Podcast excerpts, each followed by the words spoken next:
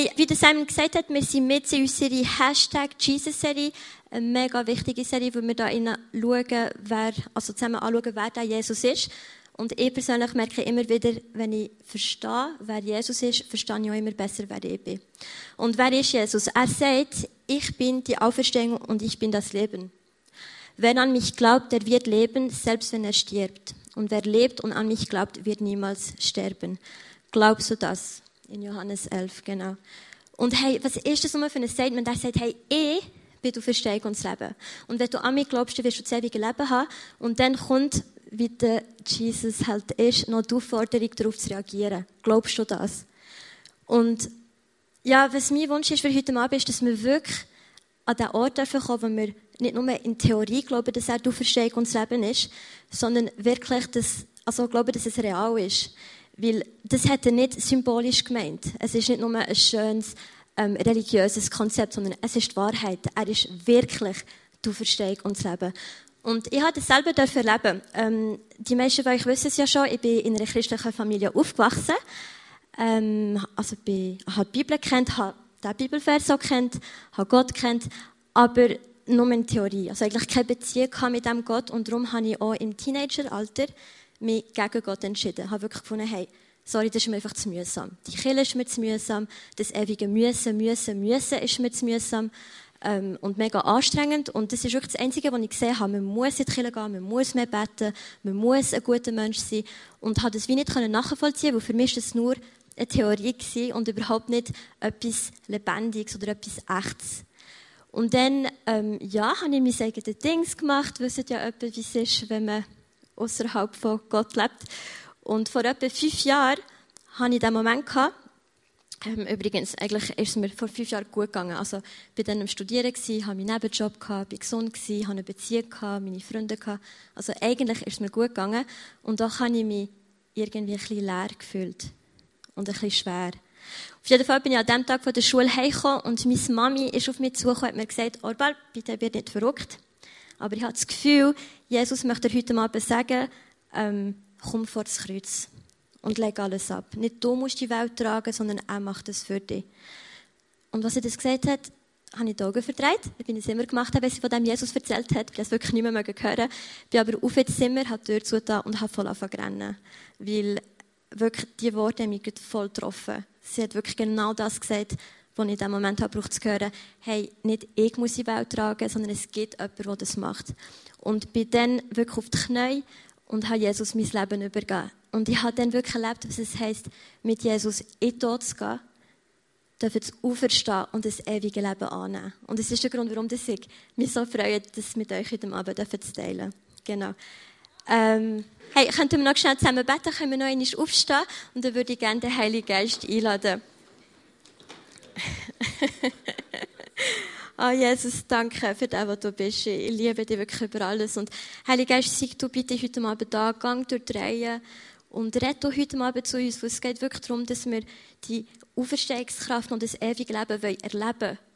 Wir wollen, wir wollen wirklich aus Realität können wahrnehmen und dann annehmen und in dem laufen. Amen. Genau. Hey, ich habe ein Bild von einer Brücke mitgenommen. Jesus sagt, wer an mich glaubt, hat das ewige Leben. Und dann habe ich mich gefragt, was heisst es denn zu glauben? Und möchte es anhand von einer Brücke schildern. Genau. Stell dir Folgendes vor. Stell dir vor, ich würde vor dieser Brücke stehen und würde die Brücke ein bisschen anschauen. Würde sie ein bisschen beobachten, analysieren, studieren und würde dann zum Entschluss kommen, weißt du was, ich glaube, die Brücke, die sieht noch sicher aus. Sie sieht noch stabil aus. Ähm, ich glaube, sie möchte mein Gewicht tragen, wenn ich über die Brücke würde laufen Ich glaube, es ist eine zuverlässige Brücke. Und vielleicht würde ich noch sehen, wie Leute über die Brücke laufen und würde denken, mal, das bestätigt eigentlich meine Annahme, es ist eine zuverlässige Brücke. Und nach dem Entschluss würde ich mich umdrehen und wieder heimgehen. Und ich glaube, wir sind uns alle einig, dass es nicht das ist, was Jesus meint, wenn er sagt, wer an mich glaubt, hat das ewige Leben. Es geht nicht um ein theoretisches Glauben, weil das ist das, was ich hatte und es war anstrengend. Sondern er meint wirklich etwas anderes. Und in der Bibel steht sogar, Jakobus ähm, 2, dass sogar Dämonen glauben, dass es einen Gott gibt. Und es ist ein mega krasses Statement, wo es heisst, hey, nur zu glauben, dass es einen Gott gibt, das längt noch nicht. Es ist wirklich etwas, wo wir müssen mit dem Herzen glauben und reinlaufen. Und jetzt stellt dir vor, ich würde nicht nur vor dieser Brücke stehen und eben zu dem, zu dem Entschluss kommen, dass es eine gute Brücke ist, sondern würde auch den mutigen Schritt wagen auf die Brücke. Und würde mit dem sagen, hey, weißt du was? Ich vertraue dieser Brücke mein ganzes Leben an. Und ich werde über die Brücke laufen, auch wenn es vielleicht ein bisschen wild aussieht und ein bisschen gefährlich und ich nicht genau sehe, ähm, wie der Weg wird aussehen.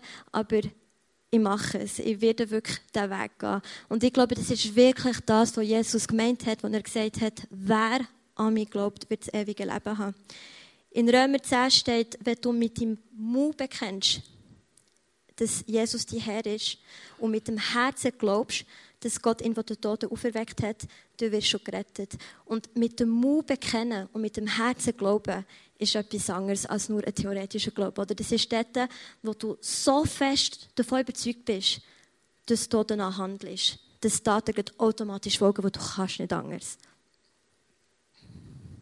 Lukas 9 beschreibt Jesus, was es heißt, an ihn zu glauben. Er sagt auch, wer mein Jünger wird sein, darf nicht mehr sich selber im Mittelpunkt stellen, sondern nimmt täglich sein Kreuz auf sich auf und folgt ihm an. Und es ist wirklich das, ähm, ja, wo ich, wo ich denke, hat er gemeint, wo er gesagt hat, wer an mich glaubt, wird das ewige Leben haben. Weil wenn du wirklich so überzeugt bist von etwas, dann kannst du doch nicht anders, als einfach wollen, nachher zu laufen, wollen den ganzen Weg mitgehen. Genau. Jesus sagt, ich bin die Verstehung und das Leben.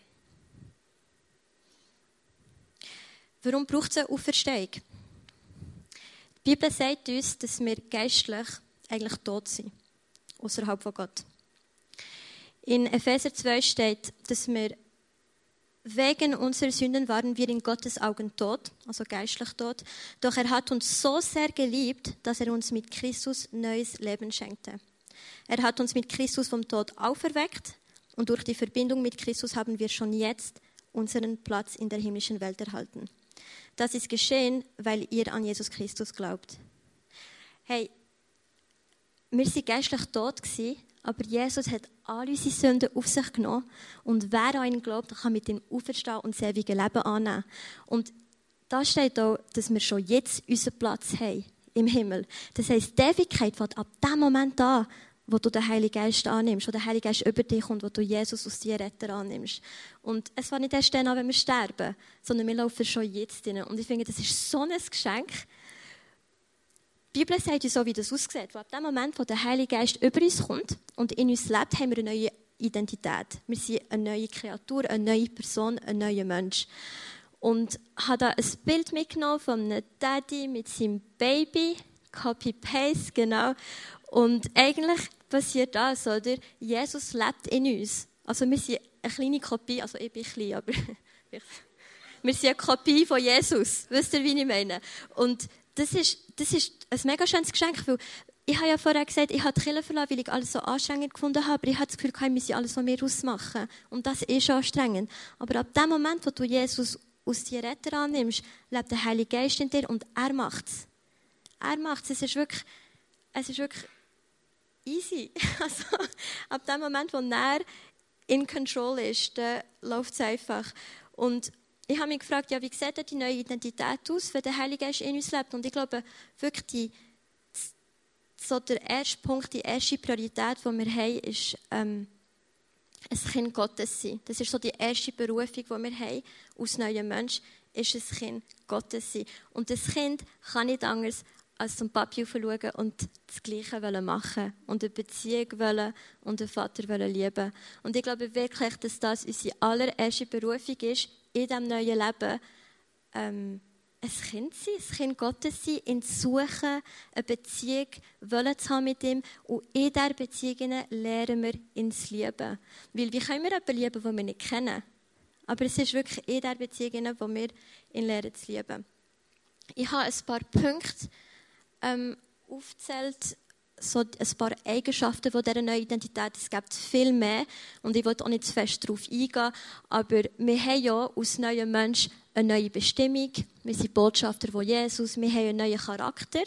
Ähm, in, in Galater äh, wird vom Frucht vom Geist geredet. Wir haben eine neue Autorität.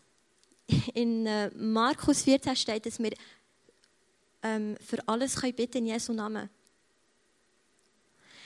Und wir haben neue Skills, die Geistesgaben, und haben einen neuen Lifestyle, zwar der Lifestyle von einem Jünger, wo wir Jesus nachfolgen. Es gibt noch viel mehr Punkte ähm, und wo da auch nicht zu fest drauf eingehen, falls du die Bibelvers möchtest, kannst nach dem Message gerne zu mir kommen. Aber eben, wie gesagt, eigentlich das alles entsteht, das alles entsteht aus der Beziehung mit Gott. Weißt du, was ich meine? Es ist wirklich, ich kann heute mal wirklich vor dir stehen und dir ehrlich sagen, Erstens mal bin ich glücklich. Mir geht es gut, ich bin gesund, ähm, ich habe einen coolen Job, habe coole Freunde, Familie, einen Freund, den besten Freund überhaupt. Aber ich kann dir wirklich ganz ehrlich sagen, das Wertvollste, was ich habe, ist Jesus. Es ist wirklich das Wertvollste, was ich habe. Und das kommt nur aus der Beziehung raus mit ihm. Das hätte ich dir vor sechs Jahren noch nicht sagen können Ich habe gewusst, wer er ist, aber ich habe noch keine Beziehung mit ihm. Und stell dir vor, ich würde zu dir kommen und ich würde dir sagen, hey, los, ich habe ein kleines Problem. Und zwar, meine Beziehung mit dem Johnny läuft nicht so gut. Ähm, also eigentlich haben wir es gut und doch ist die Beziehung nicht mega tief, nicht mega intim. Die Kommunikation läuft auch nicht so gut. Manchmal habe ich das Gefühl, wir reden ein bisschen aneinander vorbei und ja, es ist ein bisschen schwierig. Und du würdest schon mir sagen, uh, Arbal, das klingt jetzt aber gar nicht gut. Und dann würdest du aber im Verlauf des Gesprächs herausfinden, dass ich ihn das letzte Mal vor zwei Monaten gesehen habe. Und dann würdest du mich fragen, okay, und wann hast du ihn vor dem gesehen? Und dann sage ich dir, ah, wieder vor zwei Monaten. Dann würdest du doch sagen, ah gut, aber ich glaube, ich weiß, was das Problem liegt. Und das Gleiche ist doch mit Gott. Wir können doch nicht einfach das Gefühl haben, dass wir einmal im Monat oder in der Woche oder was auch immer, ähm, aber auch das ist eine Beziehung, die wir dürfen pflegen dürfen. Oder? Weil es ist immer die erste Entscheidung, mit Jesus vorwärts zu gehen und danach sind es die kleinen Entscheidungen, die täglichen Entscheidungen, das tägliche Kreuz auf sich nehmen, wo man sich immer wieder bewusst dafür entscheidet, die Beziehung zu pflegen und weiterzuführen. Und vielleicht fragst du jetzt, wo findet einfach die Auferstehung und das ewige Leben? Das findet man am Kreuz. Und ich habe ein Bild mitgenommen, ähm, zum darstellen, was das für mich bedeutet, wenn ich vor das Kreuz gehe. Das wäre Jesus, nein, nicht, ja, das ist ein Kreuz, aber ja, genau, das habe ich gemeint. Ähm, hier siehst du, ein kleines, vielleicht kennt ihr das Bild schon, ich finde das Bild so cool. Du hast ein kleines Mädchen, das einen Teddybär hat und sie will den Teddybär nicht loslassen, weil es ist das Wertvollste, was sie hat. Und Jesus sagt ihr, vertrau mir doch. Und was sie nicht sieht, ist, dass Jesus hinter ähm, seinem Rücken einen viel grösseren Teddybär hat. Und das ist für mich der Moment, wo ich vor das Kreuz komme. Das ist der Moment, wo ich wirklich herkomme und Jesus mein Herz geben, das Wertvollste, was ich habe, meine Freiheit, mein Leben, meine Hingabe, wirklich alles geben, was ich habe, aber noch nicht sehen, was zurückkommt. Aber wirklich darauf vertrauen, dass er es gut meint mit mir und dass er wirklich immer etwas Besseres hat. Und ja, die meisten von euch wissen es ja, vor einem Monat habe ich wieder so einen kleinen Teddybär abgeben und zwar habe ich aufgehört zu rauchen. Ja, Halleluja, wirklich danke Jesus, genau. Ja. Und das ist auch wieder so ein Moment, wo ich gemerkt habe, hey, ich bin schon seit fünf Jahren mit Jesus unterwegs, aber es gibt immer noch Momente, wo ich das Gefühl habe, das aber gehört mir, Jesus. Also du hast schon alles andere, oder? Und das kannst du jetzt doch mehr lassen. Das ist jetzt einfach meins und da müsstest du ja eigentlich wie nicht müssen sagen. Und, aber man merkt auch selber, dass es im Weg ist, dass man, dass man eigentlich gar nicht so frei ist, ähm, die Beziehung zu haben mit Jesus, die man möchte, weil man so fest an etwas klammert. Und ja, genau. Und warum sage ich das? Weil ich manchmal frage ich mich, ob wir als Christen das Gefühl haben, ja, ja, ich bin ja schon mal vor das Kreuz, habe mich selber schon mal Jesus übergeben und es ist gut. Aber eigentlich ist es wirklich ein täglicher Prozess, eine tägliche Entscheidung. Wir sind nie fertig damit. Und sobald, ich habe mir das Gefühl, sobald ich den Teddybär abgebe, kommt wieder das Nächste, wo ich merke, ah, da ist schon noch etwas, was ich abgeben könnte. Kennt ihr, also mal, kennt ihr die Geschichte vom verlorenen Sohn? Ich möchte nämlich mit dem enden. Es gibt einen Vater, der hat zwei Söhne. Und der erste Sohn rebelliert mega. Er packt sein ganzes Zeug zusammen, geht weg von daheim, will die Welt entdecken, das Coole machen. Das macht er dann noch. Und wenn er, das, wenn er sein ganzes Geld ausgegeben hat und alles ausprobiert hat, was die Welt zu bieten hat, merkt er, oh, irgendwie ist es mir beim Vater doch besser gegangen. Und dann geht er zurück zum Vater, aber völlig beschämt und hat mega Angst vor der Reaktion vom Vater, weil er denkt, ja, wird mich mein Vater überhaupt noch aufnehmen nach allem, was ich gemacht habe. Aber der Vater, wenn er sieht, dass der Sohn entgegenkommt, säckelt auf ihn zu, nimmt ihn in den Arm und sagt, hey, endlich bist du wieder daheim. Ich habe dich so vermisst. Und der Vater hat so Freude, dass sein Sohn wieder da ist, dass er ein Fest organisiert, um seine Rückkehr zu feiern. Jetzt hat aber der Vater noch einen zweiten Sohn. Der zweite Sohn ist der, der das pure Gegenteil war vom anderen. Oder er war brav, immer schön daheim, ähm, hat geholfen, halt ein guter Christ gewesen, wie man es kennt, oder? Und wo der erfährt, dass sein Vater ein Fest feiert für andere, wird er beleidigt und sagt, hey, was soll das? Jetzt willst du einen Manger, der so viel Seichboten hat, ein Fest organisieren und ich war immer schön brav und anständig und mir hast aber kein Fest organisiert. Und daraus sagt der Vater, ja, schau, aber der Rang war verloren und jetzt ist er wieder da, er ist tot und jetzt lebt er wieder. Aber du lebst ja schon, du bist ja schon bei mir daheim. Alles, was ich habe, gehört dir. So im Sinne, wo hey, du dürftest jeden Tag ein Fest machen, wenn du willst, und dürftest alles brauchen, was ich habe, weil alles, was ich habe, gehört dir. Und warum erzähle ich dir das? Weil ich möchte heute, heute Abend fragen, ähm, welcher Sohn oder welche Tochter das du bist. Falls du ein Leben geführt hast ohne Gott, vielleicht weil du Gott gar nicht kennt hast oder weil du dich bewusst gegen Gott entschieden hast, dann möchte ich dich echt ermutigen und einladen, heute Abend wieder vor das Kreuz zu kommen. Weil Jesus wird dich nicht verurteilen. Er wird, er wird dir keinen Vorwurf machen. Er, er wird wirklich nur mega happy sein, dass du wieder heimkommst. Und wenn du aber mehr wieder zweitsam bist und denkst, hey, irgendwie kenne ich Jesus schon mein Leben lang, bin vielleicht christlich aufgewachsen oder ähm, bin auch schon länger mit ihm unterwegs, dann möchte ich dich fragen, weißt du, also bist du dir wirklich bewusst, was deine volle Identität ist? Und dass alles, was dem Vater gehört, dir gehört. Und da möchte ich dich auch ermutigen und einladen, wieder vor das Kreuz zu kommen, weil man kann nicht genug oft vor das Kreuz kommen und wieder abgeben, was man hat. Und da hätte ich aber gerne noch das letzte Bild mit dem Kreuz. Genau. Ähm, das Puzzle-Piece-Stück, das wir brauchen, finden wir wirklich am Kreuz. Und es ist etwas, was ich immer wieder erlebe und was ich auch möchte, dass du heute Abend wieder das erleben Genau. Ähm, wir werden nachher noch Gebet anbieten vorne. Kannst, kannst gerne vorkommen, ähm, ja, wenn du Gebet möchtest. Und ich möchte noch mit einem Liebesbrief von Jesus enden, den Katrin von meiner Small Group wird vorlesen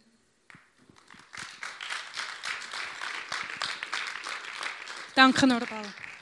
Am 24. März sagt Jesus zu dir, du befindest dich in einer Phase deines Lebens, in der du lernen musst, loszulassen. Geliebte Menschen, Besitz, Kontrolle. Um etwas loszulassen, das dir viel bedeutet, musst du in meiner Gegenwart ruhen, in der du vollständig bist. Nimm dir Zeit, im Licht meiner Liebe zu baden. Wenn du dich immer mehr entspannst, öffnet sich immer mehr deine Hand, die sich an etwas klammern will und lege deinen kostbaren Besitz in meine Hände. Wenn du dir bewusst bist, dass ich immer bei dir bin, kannst du dich auch inmitten umwälzender Veränderungen sicher fühlen. Der Gott, der dich nie verlässt, ist derselbe Gott, der sich nie verändert. Ich bin derselbe gestern und heute und in alle Ewigkeit. Wenn du immer mehr Dinge loslässt und sie in meine Hand legst, dann darfst du daran denken, dass ich deine Hand nie loslasse. Darin Darin liegt deine Sicherheit, die dir niemand und keine Umstände rauben können.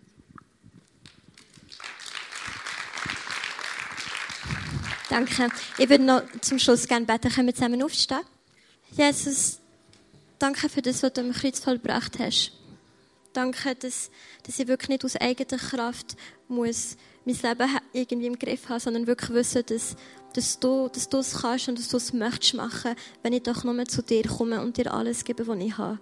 Und dass du immer nur das Beste vorhast und das Beste damit willst machen Bitte wirklich darum, Heilige Geist, dass du jetzt wieder dort reingehst und uns sagst, wo dass wir vielleicht noch einen Teddybär haben, den wir abgeben dürfen.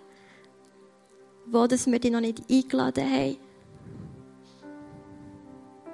Wo dass wir Heilung brauchen. Wo dass wir Wiederherstellung brauchen wo dass wir etwas Neues brauchen.